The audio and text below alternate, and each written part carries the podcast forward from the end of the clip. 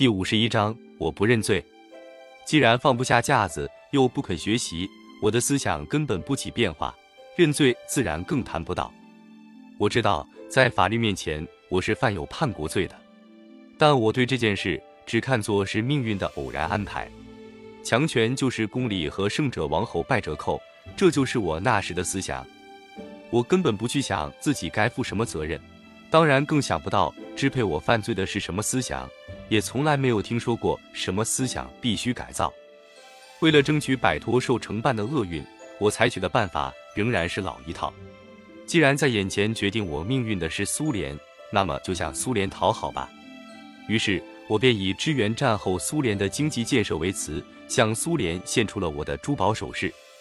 我并没有献出它的全部，我把其中最好的一部分留了下来，并让我的侄子把留下的那部分藏进一个黑色皮箱的箱底夹层里。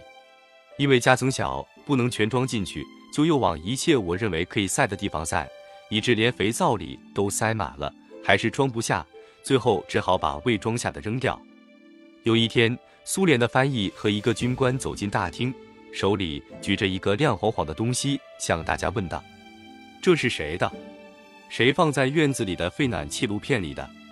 大厅里的一流者们都围了过去，看出军官手里的东西是一些首饰。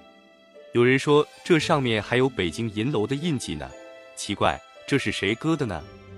我立刻认出来，这是我叫侄子们扔掉的。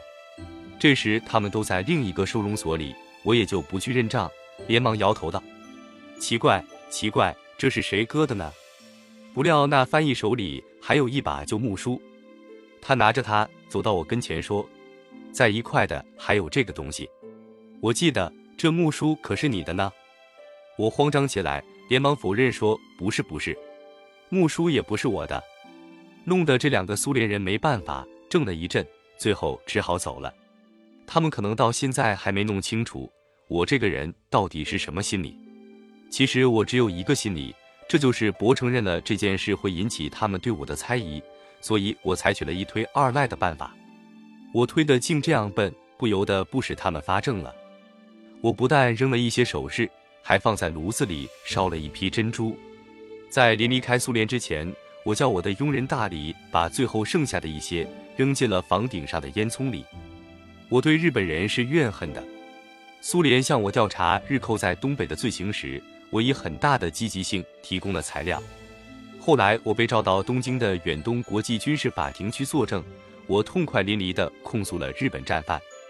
但我每次谈起那段历史，从来都不谈我自己的罪过，而且尽力使自己从中摆脱出来。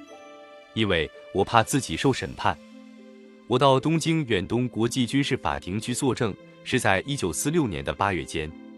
我共计出庭了八天，据说这是这个法庭中作证时间最长的一次。那些天的法庭新闻成了世界各地某些以猎奇为能事的报纸上的头等消息，证实日本侵略中国的真相，说明日本如何利用我这个清朝末代皇帝为傀儡。以进行侵略和统治东北四省，这是对我作证的要求。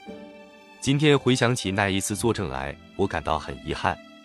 由于那时我害怕将来会受到祖国的惩罚，心中顾虑重重。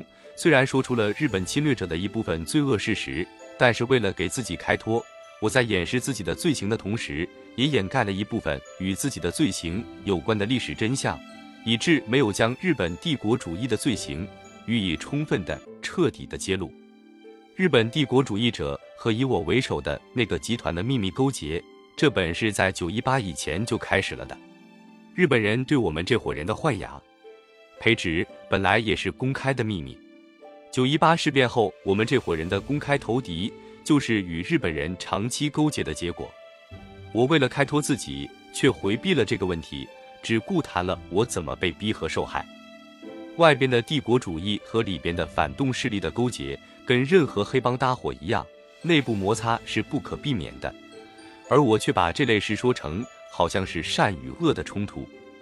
我在法庭上曾有几次表现了激动，谈到了迎接天照大神那回事时，一个日本律师向我提出，我攻击了日本天皇的祖宗，这很不合乎东方的道德。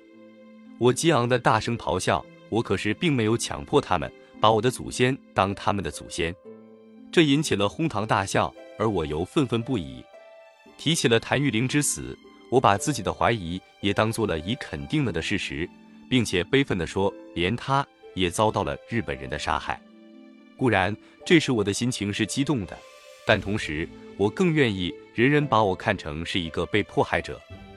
被告的辩护人为了减轻被告的罪，曾使用了许多办法来对付我，企图降低我的证言价值，甚至想否定我的证人资格。当然，他们是失败了。即使他们真把我全否定了，也无法改变被告者的命运。但是如果他们是在利用我的畏惧惩罚的心理，使我少谈真相，那么他们是达到了部分目的。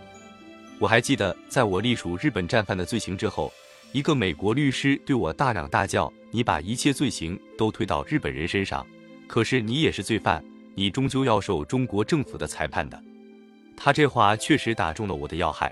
说到了我最害怕的地方，我就是出于这种心理，才把投敌叛国说成是被绑架的结果的。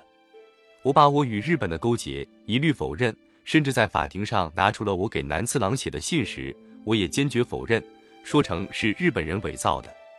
我掩盖了这件事，也掩盖了日本军国主义的种种阴谋手段，所以到头来还是便宜了日本军国主义者。